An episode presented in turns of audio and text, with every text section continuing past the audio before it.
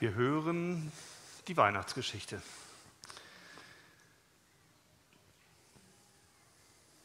Jesu Geburt. Es begab sich aber zu der Zeit, dass ein Gebot von dem Kaiser Augustus ausging, dass alle Welt geschätzt würde. Und diese Schätzung war die allererste und geschah zu der Zeit, da Kyrenius Landpfleger in Syrien war. Und jedermann ging, dass er sich schätzen ließe, ein jeder in seine Stadt. Da machte sich auch auf Josef aus Galiläa, aus der Stadt Nazareth in das jüdische Land, zur Stadt Davids, die da heißt Bethlehem, weil er aus dem Hause und Geschlechte Davids war, damit er sich schätzen ließe mit Maria, seinem vertrauten Weibe, die war schwanger. Und als sie dort waren, kam die Zeit, dass sie gebären sollte. Und sie gebar ihren ersten Sohn, wickelte ihn in Windeln und legte ihn in eine Krippe, denn sie hatten sonst keinen Raum in der Herberge. Und es waren Hirten in derselben Gegend auf dem Felde bei den Hürden, die hüteten des Nachts ihre Herde. Und des Herrn Engel trat zu ihnen, und die Klarheit des Herrn leuchtete um sie, und sie fürchteten sich sehr. Und der Engel sprach zu ihnen, fürchtet euch nicht.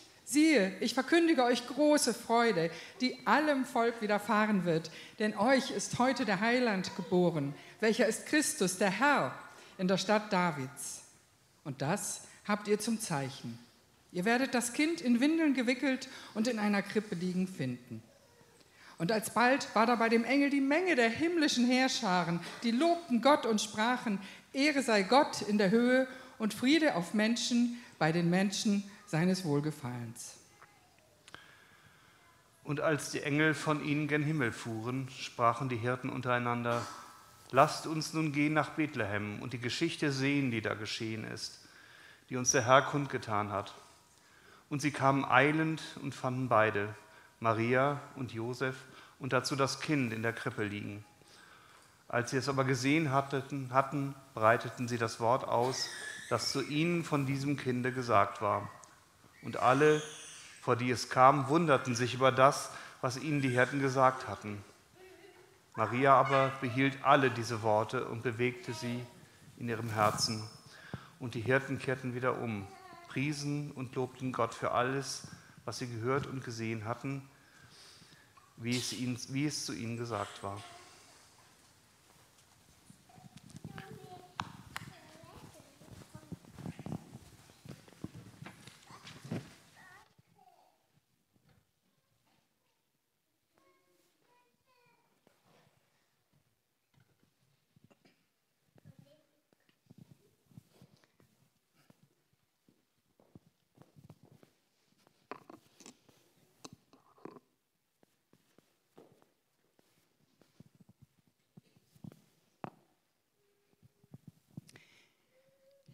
Die Überschrift heute über diese Weihnachtsgeschichte, sie ist, auch der Predigtext ist der Retter.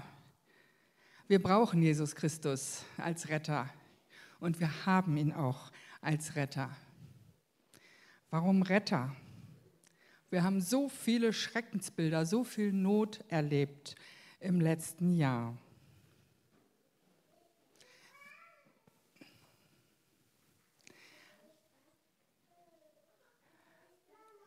Sie fürchteten sich sehr, haben wir gehört. Wir fürchten uns sehr. Und der Engel spricht zu euch, fürchtet euch nicht.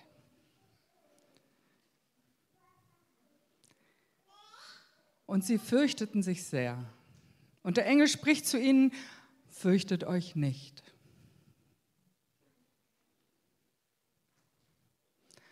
Und sie fürchteten sich sehr.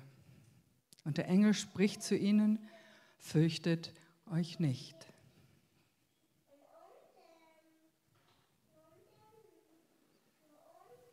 Will nicht? Doch. Und sie fürchteten sich sehr. Und der Engel sprach wieder zu ihnen, fürchtet euch nicht.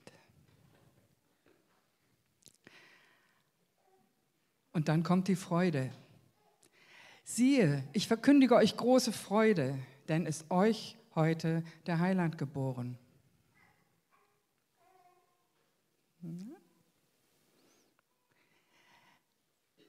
Ich verkündige euch große Freude, denn euch ist heute der Heiland geboren. Machst du mir mal den nächsten? Danke. Und wieder verkündige ich euch große Freude, denn euch ist heute der Heiland geboren. Und ich verkündige euch große Freude, denn euch ist heute der Heiland geboren. Ich verkündige euch große Freude, denn auch euch ist heute der Heiland geboren. Ich verkünde euch allen Schafen große Freude, denn euch ist heute der Heiland geboren.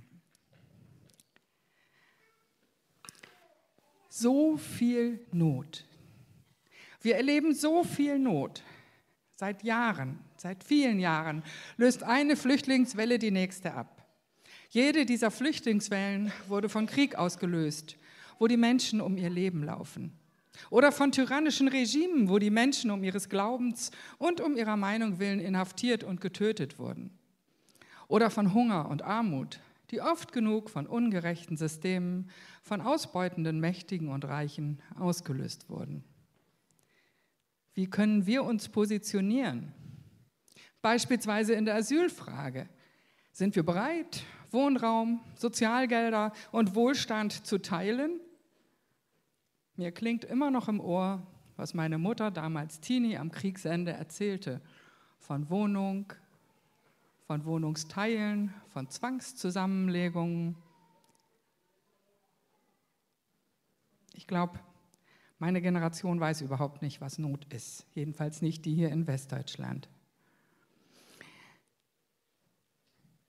Wie positionieren wir uns?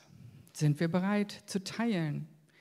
Und wenn wir jetzt Ja sagen, dann bedeutet das hoffentlich ein ehrliches Ja. Als Christenmensch, der in der Nachfolge Jesu lebt, da sind die Antworten und die Konsequenzen im Lebensstil verbunden. Ja, wir haben uns unseren Wohlstand erarbeitet und zahlen viel, damit der Sozialstaat funktioniert. Wer von uns hat nicht schon über Steuern geseufzt? Auch das haben wir gemeinsam mit dem Volk von damals. Aber sollte unser gutes Recht auf diese Leistungen höher stehen als die Not eines Flüchtlings. Ein Flüchtling ist nicht die Bezeichnung für einen Gegenstand, sondern das ist ein Mensch, wie du und ich. Ich höre gerade zu Jesus, der mich fragt, wer denn mein Nächster sei. Ich frage mich selber und weiß, dass ich weit vom Opfern entfernt bin. Ich teile das schon, aber Opfern, Gewohnheiten sind mächtig. Im eigenen gesellschaftlichen System auszusteigen, ist auch nicht unbedingt die Lösung. Möge die Liebe zum nächsten Bedürftigen mächtiger werden als die mächtigen Gewohnheiten. Darum werde ich zumindest für mich beten. Das ist mein Weg in diesem System, in diesem Wohlstand, meine Nächsten zu sehen. Und du? Und dann sind da die Kinder, hungernde Kinder, verhungernde Kinder durch Kriegserleben traumatisierte Kinder. Nicht solche Glücklichen, die hier gerade rumsausen. Kinder, die zu Soldaten gemacht werden. Das ist einfach nur paradox und ein entsetzlicher Missbrauch. Die Psyche dieser Kinder ist ruiniert. Das sind so viele Kinder, die ihre Eltern und Familien verloren haben. Durch Flucht, Asylverfahren oder Tod. Wer gibt ihnen Heimat? Wer gibt ihnen Zuwendung, Halt, eine Zukunft und eine Hoffnung? Wer gibt ihnen ihr Leben zurück? Und dann sehen wir auf unsere Politiker. Und wieder begegnet uns Konzeptlosigkeit, Hilflosigkeit, ein Schwanken zwischen den verschiedenen Forderungen von humaner Ethik auf der einen Seite und Grenzen der staatlichen Systeme andererseits. Und natürlich, man will die Macht behalten. Wer hat Mut, sich unbeliebt zu machen? Wer hat Mut, es darauf ankommen zu lassen? Manche von uns sehen sich die Bilder in den Nachrichten nicht mehr an, weil es so betroffen macht, man aber zugleich so unglaublich ohnmächtig ist. Lasst uns innehalten und uns dieser Not stellen. Sie zugleich auch Gott klagen. Philipp wird uns darin leiten.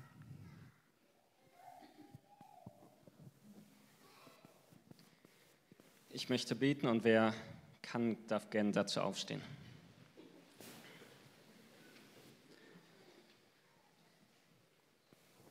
Vater, heute ist Heiligabend und dafür möchte ich dir danken, dass heute der Tag ist, wo du auf die Erde gekommen bist, wo du Jesus auf die Erde geschickt hast. Und unser Herz sollte voller Dankbarkeit sein und das ist es auch zu großem Teil. Und doch sind wir in dieser Welt und sehen all das Leid, all den Krieg, all die Ungerechtigkeit. Und ich möchte dich bitten, dass du ja besonders heute in all den Orten bist, bei all den Menschen, die nicht in Frieden Heiligabend feiern können. Ich möchte dich darum bitten, dass du dort Licht bist, wo Dunkelheit herrscht. Ich möchte dich bitten, dass du dort Frieden schenkst, wo Krieg herrscht. Egal ob im Nahen Osten, in der Ukraine oder bei uns im Wohnzimmer. Ich möchte dich bitten, dass du ja einfach deine Größe deutlich machst und all das, all das Schlechte dieser Welt besiegst und deine Herrlichkeit heute und generell jeden Tag neu, dass deine Größe einfach zur, Schein, zur Erscheinung kommt und dass wir immer wieder erinnert werden, dass du der Retter von uns bist. Amen.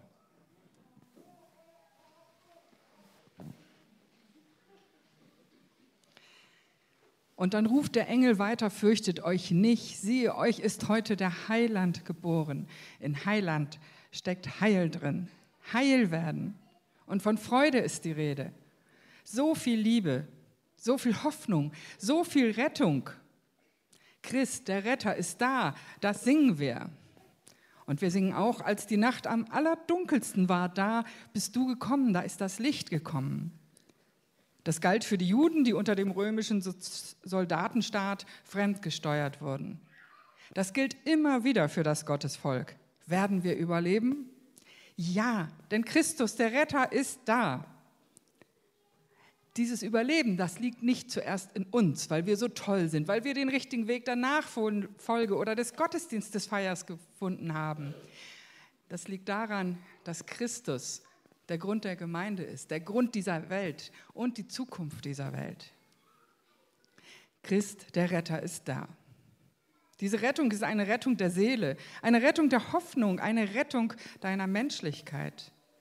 Jesus hat ganz deutlich gemacht, dass er nicht der politische König ist, sondern der Heilsbringer für Suchende, für Verlorene, für Bedürftige. Jesus kam als Baby auf die Welt. Gott hat sich schutzlos der Menschheit ausgeliefert.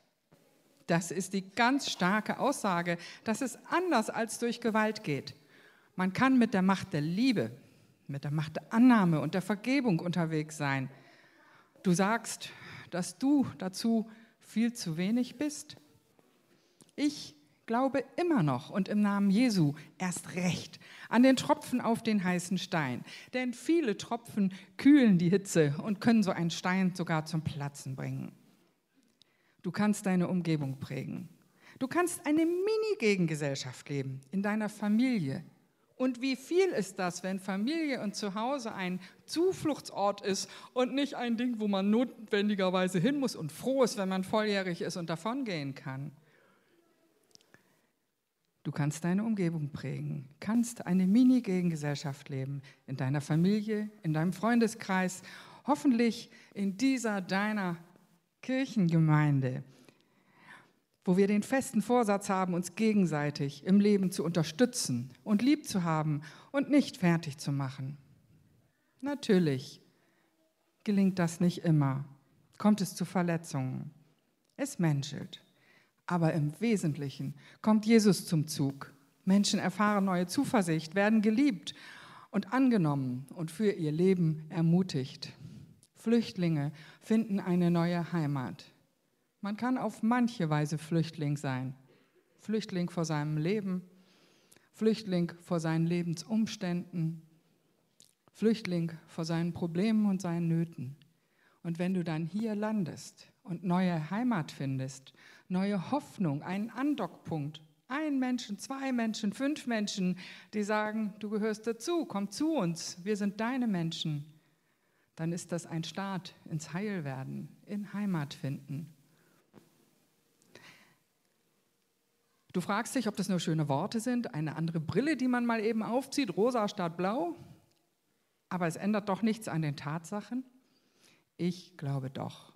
Denn Christus ist voller Kraft. Aus dem Baby wurde der Kyrios, der auferstandene Herr der Herren, über alle Herrscharen, über die Mächtigen dieser Welt, über so die Zeiten sogar. Christus ist kein ohnmächtiger Hampelmann und Gott keine ausgedachte Figur, sondern er sitzt im Regimente. Gottes ganze Kraft der Liebe und der Schöpfung wohnt in Christus. Und wenn du in seinem Geist dann unterwegs bist, dann kommt durch dich dieser lebensspendende Geist in deine Umgebung. Oft nimmt das der andere viel eher wahr als du selber. Luther sagt, dass die Hilfe immer vom Bruder kommen muss. Man erkennt den Christus in dem anderen immer viel mehr als in sich selber. Und das ist vielleicht auch ganz gut so, damit wir nicht übermütig und überheblich werden, wie toll wir doch unsere Nachfolge leben. Aber glaube, dass Christus in dir lebt. Liebe hat das letzte Wort. Denn Gottes Reich ereignet sich nicht in Macht und Gewalt, sondern in Geist und in der Wahrheit. Christus erweist sich als ein mächtiger Retter für die, die ihn suchen, auch konkret als Lebensretter. Ich freue mich auf das nächste Jahr. Wir starten ja am ersten Advent das Kirchenjahr. Weihnachten ist Christus geboren und dann entfaltet sich das im Laufe des Kirchenjahres. Ich freue mich darauf, von manchem von euch zu hören, wie in Christus begegnet ist, im Kleinen und im Großen, mit seiner Macht, mit seiner Kraft.